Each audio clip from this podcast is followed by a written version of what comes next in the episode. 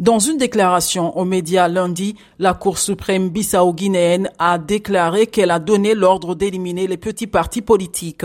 Elle leur avait donné jusqu'à la fin octobre pour fournir des preuves de leur existence réelle avec un justificatif de leur adresse, un reçu d'enregistrement et un organigramme de leur direction. 28 partis qui n'ont pas franchi ce seuil ont été dissous, mais les principaux partis ne sont pas concernés par cette mesure. Les dirigeants des partis mineurs ont promis de lancer une campagne de protestation, mais ils n'ont qu'une influence limitée. Ce pays très instable est en proie à un bras de fer entre le président Umaro Sissoko Ambalo, le Parlement et les partis politiques. Le président a dissous le Parlement en mai et annoncé des élections pour le 18 décembre, mais on ne sait pas encore si ce scrutin aura lieu comme annoncé.